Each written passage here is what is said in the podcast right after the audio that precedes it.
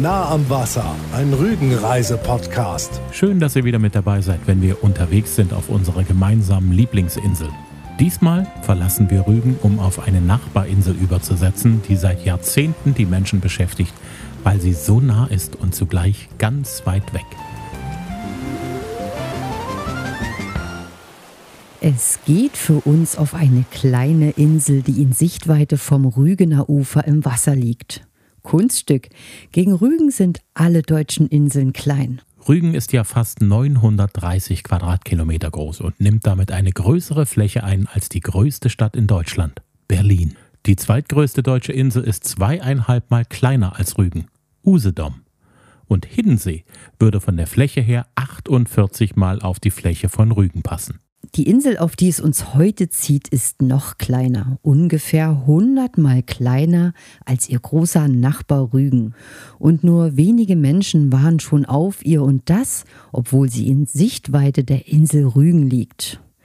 Wie so oft, wenn man etwas nicht aus eigener Anschauung kennt, entspinnen sich wilde Gerüchte. Und so ging und geht es dieser kleinen Nachbarin der Insel Rügen auch. Vor etwa 10.000 Jahren in der letzten Eiszeit wurde die kleine Insel als Teil von Rügen gebildet. Bis vor etwa 3000 Jahren war das kleine Inselchen noch Teil von Rügen, trennte sich dann und wurde zu einem mythischen Ort für die Slawen. Auch die Wikinger kannten die Insel. Es heißt, im Jahre 1000 fand in ihrer Nähe eine große Seeschlacht statt zwischen dem Norweger König Olaf und seinem Widersacher Sven Gabelbart und seinen Verbündeten, den Joms-Wikingern. Seit dem Mittelalter gehörte die Insel dem Hause Putbus und als überall im Ostseeraum der Tourismus aufblühte, galt die kleine Insel zeitweise als das Capri des Nordens. Ende der 20er Jahre des 20. Jahrhunderts gab es sogar eine regelmäßige Schiffsverbindung von Greifswald aus. So viel Tourismus bleibt bei einer so kleinen Insel nicht ohne Folgen und so wurde sie 1936 unter Naturschutz gestellt. Ende der 50er Jahre wurde die Insel kurzerhand von der DDR-Regierung gesperrt.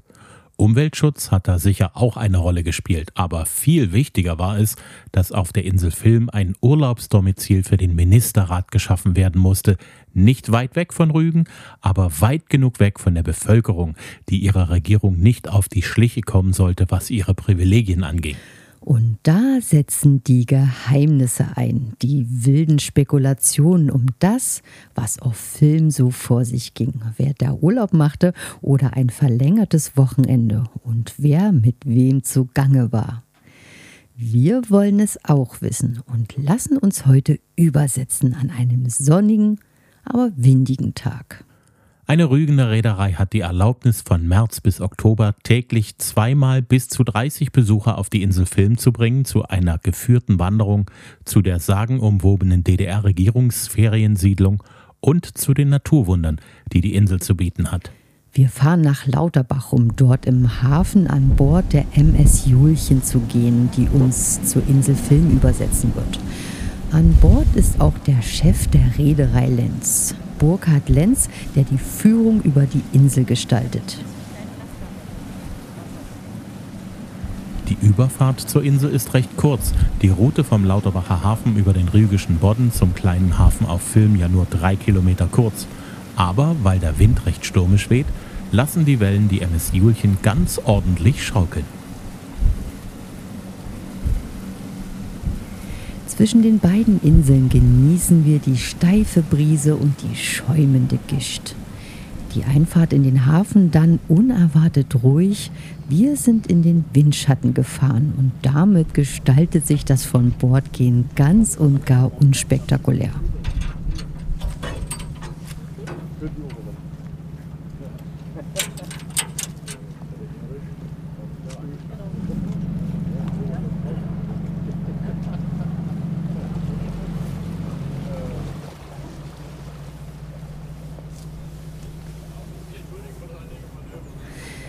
Kaum wieder auf dem festen Boden meldet sich Burkhard Lenz zu Wort und beginnt mit seiner Führung über die geheimnisvolle Insel Film.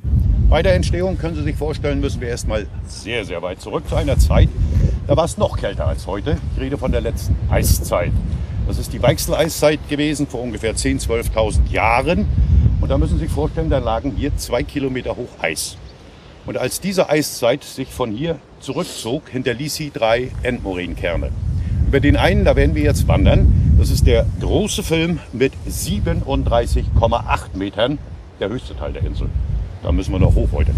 Ja, bei der Überfahrt haben Sie vielleicht gesehen, wenn Sie rausgeschaut haben, drüben auf der anderen Seite der kleine Film, der ist 21 Meter hoch und den dritten Endmoränenkern, ja, den können wir gar nicht sehen, weil er total bewachsen ist und von der Höhe her gar nicht, gar nicht erwähnenswert.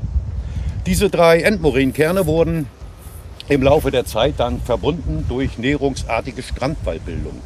Das sind die Buchten, die man hier zwischen den Teilen gesehen hat. Drüben auf der anderen Seite kann ich Ihnen das dann noch einmal besser zeigen. Abgerissen von der Insel Rügen ist die Insel Film vor ungefähr 3000 Jahren durch Spiegelschwankungen und Sturmhochwasser der Ostsee. Die Insel hier, die ist jetzt 2,7 Kilometer lang, hat dabei allerdings nur eine Fläche von circa einem Quadratkilometer. Also von der Größe her vergleichbar mit Helgoland, aber schöner. Vergleichbar mit Rügen muss man feststellen, Rügen ist fast tausendmal größer als der Film. Kommen wir zur jüngsten Geschichte. Nach 1945 gehörte die Insel zu Mecklenburg, wurde verwaltet von der Stadt Putbus. Auf der Insel gab es eine kleine Gaststätte, hier gab es Fremdenzimmer, hier wurde Landwirtschaft betrieben. Dann kam eine Segelschule noch dazu und Mitte der 50er Jahre integrierte man die Insel auch in den organisierten Tourismus der DDR. Und von da an besuchten an vielen Tagen mehr als 500 Leute die Insel Film. Allerdings ging das nur bis 59. Denn da kamen drei Herrschaften auf die Idee, um die Besucherzahlen zu reduzieren, so hieß es offiziell, auf diese Insel ein Ferienheim des Ministerrates zu bauen. Diese drei Herrschaften waren Hilde Benjamin, Otto Grotewohl und der Naturschutzbeauftragte des Kreises Rügen. Gesagt, getan, es begann hier der Aufbau eines Ferienheims des Ministerrates. Von da an war die Insel dann auch größtenteils für die Öffentlichkeit gesperrt. Bis 89 war es dann Ferienheim des, des Ministerrates. Naja, und dann, dann kam ja eine ganz wilde Zeit. Ne? Erstmal sind Ende 89 sehr viele Rüganer hier auf die Insel gefahren, um sich vom Luxus der uns Regierenden zu überzeugen, sind mit hängenden Bienen wieder nach Hause gefahren. Persönlich war ich eigentlich froh, dass ich mein Wohnzimmer im Putbus auf dem Zirkus selber einrichten durfte und nicht hier kapieren musste. Ja, aber es gab ja dann auch erste Ideen. Wie nutzen wir die Immobilie weiter? Die eine war, sollte eine Kinderkurklinik hier auf der Insel errichtet werden. Fand ich nicht schlecht. Leider wurde die auch schnell wieder verworfen. Dann kamen die großen Immobilienhaie. Ja, wir machen eine Luxusherberge hier draus. Ja, die hatten das kaum ausgesprochen, war das auch wieder hinfällig. Und dann gab es einen Mann aus Putbus, aus Kasnewitz, den Herrn Professor Dr. Hans-Dieter Knapp. Der kam auf die Idee, auf diese Insel hier wegen der Geschichte der Insel Film eine internationale Naturschutzakademie zu errichten. Diese Idee wurde dann zum Glück umgesetzt. Man begann im Mai 1990 mit dem Aufbau einer internationalen Naturschutzakademie und im Oktober 1990 eröffnete der damalige Umweltminister, der Herr Töpfer, die internationale Naturschutzakademie Insel Film, die seit 1993, da wurde das Bundesamt für Naturschutz gegründet, hat seinen Sitz in Bonn als Außenstelle des Bundesamtes für Naturschutz fungiert. So, das war etwas zur aktuellen Nutzung dieser Insel. Jetzt lassen Sie uns mal ein paar Meter weitergehen. Und schon sehen wir die Häuser der DDR-Feriensiedlung und wollen, wie alle Teilnehmer der Führung, alles wissen. Wie war das damals mit Erich und Margot Honecker und den anderen Parteibonzen? Ja, ich hoffe, Sie wollen nichts mehr wissen aus der Ferienheimzeit, ne? Da hatte man ja so viel drüber gelesen. Da wissen Sie doch alles. Ich aus eigenen Erleben. Ich bin hier groß geworden. Auf der Insel. Hier auf der nicht. Aber ich habe noch Bilder von mir, da bin ich hier am Strand eingebuddelt. Also, das war ja damals ein Ferienheim des Ministerrates der DDR. Ja, nicht des Zentralkomitees oder des Politbüros. Das ist nicht so, denn das steht in Serlin, das war das Cliff Hotel. Das Ferienheim des Ministerrates hier auf der Insel Film hatte damals immerhin 55 Mitarbeiter, winters wie sommers. Obwohl im Winter kaum jemand auf der Insel Urlaub machte. Ne? Work-and-Life-Balance. Kann man noch, hatten die damals schon. Die äh, Häuser, die waren damals, ah, ich hatte einen wichtigen Punkt noch vergessen. Es gab doch jemanden, der im Winter hier immer Urlaub machte. Und das war Hilde Benjamin. Die wilde, die rote Hilde. Die rote, die blutige Hilde. Kennen Sie die persönlich? Nein, nicht mehr. Aber ich. ja. Meine Pioniergruppe hieß Georg Benjamin. Wie ihr im KZ ermordeter Mann. Jedes Jahr kurz vor Weihnachten durften die, wir die über uns ergehen lassen. Die machte dann, wenn sie im, äh, zu Weihnachten hier auf die Insel kam, immer in dem Haus Urlaub. Ja, damit der Weg zum Strand nicht so weit war. Weil für die hat man auch Löcher ins Eis geklopft, damit die baden konnte. Die war eisenhart. Ja, ansonsten waren die Häuser so eingerichtet, dass die Familien, die darin Urlaub machten, und das waren ja nicht nur die Familien der Minister, sondern auch der Mitarbeiter des Ministerrates, die Urlaub machten. Jedes Haus hatte bis zu sechs Betten und die Leute brauchten natürlich nicht nach Lauterbach hinüberzufahren, um irgendetwas einzukaufen. Versorgt hat man doch gleich auf der Insel hier. Das erste große Gebäude, nachdem ich schon gefragt worden bin, das war das der, der Versorgungshaus, sagen wir das mal so. Da drin befand sich eine große Küche, eine kleine Bäckerei und dahinter noch ein großer Garten mit riesigen Gewächshäusern. Und wenn die Herrschaften dann wirklich mal das Verlangen hatten, sich abends in etwas größerem Kreise zusammenzusetzen, dann tat man das in dem Gebäude, in dem ersten auf der rechten Seite. Das war das sogenannte Gesellschafts- oder Gemeinschaftshaus, ohne der Kneipe. Aber nach, seitdem ich zu Hause sage, ich gehe ins Gesellschaftshaus, kein Widerspruch mehr. Das ist gar nicht so verkehrt. Es gab übrigens in der Zeit auch in den Sommermonaten sehr viele Veranstaltungen dort. Es wurden Konzerte gemacht, es wurden Vorträge gehalten, Vier, viele Klassen waren hier drüben und haben Konzerte gemacht. Ja. Also hier war richtig Betrieb im Sommer, das muss man sagen. Und dann werde ich dann natürlich auch in dem Zusammenhang immer gefragt, gerade als wir losgegangen sind, Herr Honecker, ja, die Insel, die Honey-Insel, ja. Was soll ich Ihnen dazu sagen? Das war eine Fehlbezeichnung. Erstmal werden ja viele wissen, dass Honecker gar kein Minister war. Das war ein Ferienheim des Ministerrates. Gibt ja noch einen Trick.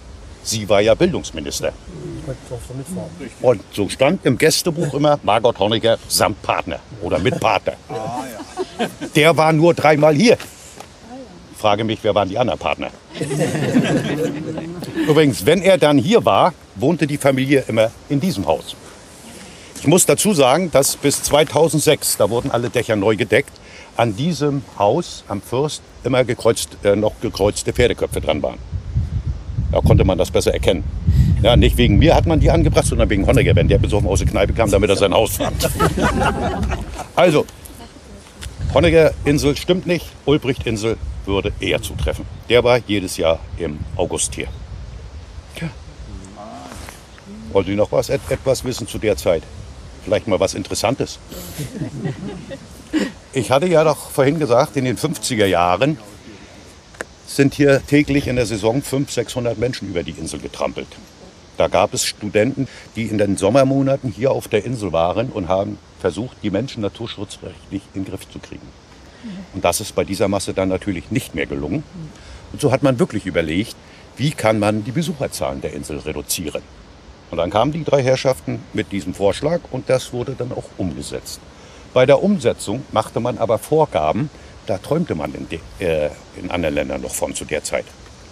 Ja, zum Beispiel sind die ersten Entwürfe für diese Häuser flache Bungalows gewesen. Da hat man gesagt, kommt auf keinen Fall in Frage, baut uns Häuser im Stile einer rügenschen Fischersiedlung auf die Insel. Das ist alles passiert. Ja. Dann hat man gesagt, es werden keine Bäume gefällt. Hat man auch nicht gemacht. Alle Häuser stehen auf landwirtschaftlicher Nutzfläche. Man hat nicht mal Sichtachsen geschlagen, man hat aber versucht, alte hohle Bäume mit Spezialbeton zu erhalten. Das war schon sehr fortschrittlich damals. Und man hat gesagt, achtet auf den Brandschutz. Von Anfang an waren die Blitzableiter auf den Dächern. Und man hatte Angst, dass das Trinkwasser zum Löschen nicht ausreicht. Übrigens gab hier, gab es hier eine Feuerwehrausrüstung auf der Insel, die es heute nicht mehr gibt. Und dann hat man zusätzlich zu der Trinkwasserleitung eine Seewasserleitung in den Boden gelegt. Ja, Sie sehen die grauen Hydranten. Unten am Hafen war eine Kiste zu sehen, da steht eine Pumpe drin, da drückt man einmal drauf und die zweite Ringleitung ist mit Seewasser gefüllt. Das waren die Vorgaben beim Bau des Ferienheims. Das war schon sehr weit gedacht. Was die Natur davon gehabt hat, das werden Sie sehen, wenn wir dann im Wald sind. Wie ist es denn heute, wo es keine DDR-Bonzen mehr gibt, die auf der Insel Filmurlaub machen? Zur heutigen Zeit. Die Internationale Naturschutzakademie, die hat mittlerweile 68 Mitarbeiter. Das sind hauptsächlich natürlich Wissenschaftler, Sekretärinnen, Laboranten. Großteil vom Wirtschaftspersonal übrigens hat man auch mit übernommen. Ja, weil die die Häuser so, so gut kennen. Auch die Boote und die Bootsbesatzung. Also die anderen Ble beiden blau-weißen Schiffe, die jetzt unten im Hafen lagen in Lauterbach. Ja, INA 1 und INA 2 sind die gleichen wie zu DDR-Zeiten. Ja, also die fuhren auch damals schon, die Minister hier auf der Insel. Und wohnen tut heute auf dem Film wie damals auch keiner. Die fahren alle abends nach Hause. Ja, hier. Was? Ich bin ja noch nicht fertig. Gibt es heute wie damals, damals war der Personenschutz natürlich noch größer, kann ich ja auch eine kleine Story aus der Zeit er erzählen. 65 prügelten sich hier am Hafen mal ein Minister und ein Segler. Und dann hat äh, man gesagt, wir müssen den Personenschutz für unsere Regierenden verstärken. Ja, alles Pillepalle gegen dem, was heute los ist. Ja, aber seitdem laufen zwölf Polizisten. 365 Tage im Jahr, 24 Stunden am Tag um die Insel. Das war ein harter Job. Ganz gnadenlos. Die hatten nur ein Pech, die durften nicht in das Gemeinschaftshaus, weil da gab es Radeberger vom Fass. War ein Engpass damals. Kommen wir zur heutigen Zeit. Heute gibt es auch noch Wachmannschaft auf der Insel. Zwei Leute, die hier sind, aber hauptsächlich wegen Brandschutz. Ne? Wenn Wochenende nicht gearbeitet wird, keiner hier ist, sind zwei Leute vom Wachschutz auf der Insel. Und die Häuser, die nutzt man ja wie folgt. Die ersten beiden auf der linken Seite jetzt, vielleicht haben Sie es auch gesehen, die haben ein anderes Dach als die anderen neun. Die haben ein sogenanntes Vollwalmdach. Die dienen als Büroräume. Und die anderen neun, die mit dem Krüppelwalmdach und der sehr schönen Fledermausgaube, so wird sie in der Rügener Baufibel bezeichnet, die, nutzt, die werden genutzt als Unterkünfte für Tagungs- und Seminarteilnehmer. Das heißt also, wenn hier Tagungen, Seminare zu Fragen des internationalen, aber auch nationalen Natur- und Umweltschutzes stattfinden, schlafen die Tagungsteilnehmer in diesen Häusern. Und zum Tagen geht man dann dorthin, wo man früher gefeiert hat, um anschließend zu feiern. Ja, weil wer kommt man ja hier nicht. Ne? Und dazu muss ich auch noch sagen, die Tagungsteilnehmer dürfen auch nur den Weg nutzen, den auch wir heute gehen. Woanders dürfen die auch nicht hin. Das Bundesamt übt hier Hausrecht aus, aber was auf der Insel insgesamt passiert, darüber bestimmt das Biosphärenreservat Südost-Rügen. Die Naturwunder der Insel Film werden im Zentrum einer späteren Podcast-Folge stehen. Wir sagen an dieser Stelle Dankeschön an Burkhard Lenz, der uns sicher mit der MS Julchen von Lauterbach zur Insel Film und wieder zurückgebracht hat und uns mit seinem detailreichen Wissen über die Insel ein für alle Mal aufgeklärt hat. Die Insel Filmführung gibt's von März bis Oktober täglich zweimal am Tag. Einmal um 10 und einmal um 13.30 Uhr. Bei jedem Wetter. Außer bei Eis. Die gesamte Exkursion dauert alles in allem etwa drei Stunden. Da die Menge der Inselfilmbesucher am Tag limitiert ist, ist eine vorherige Anmeldung erforderlich. Alle Infos dazu findet ihr im Internet auf film-exkursion.de. Dankeschön fürs Hören. Unseren Podcast gibt es jede Woche kostenlos auf Spotify, Apple Podcast, Amazon, Google, praktisch überall, wo es Podcasts gibt. Einfach abonnieren und dann gibt es die neue Folge immer automatisch in der Nacht zum Sonntag auf euer Smartphone. Und wenn euch gefällt, was ihr hört, hinterlasst bitte eine gute Bewertung und empfehlt uns bitte weiter unter den Ostsee- und Rügen-Fans in eurem Bekannten, Verwandten oder Freundeskreis. Folgt uns gerne auch auf Facebook und Instagram. Wir freuen uns über jedes einzelne von euren Likes und auch über Kommentare. Tschüss, bis zum nächsten Mal, sagen Katja und Axel Metz. Nah am Wasser, ein Rügenreise-Podcast.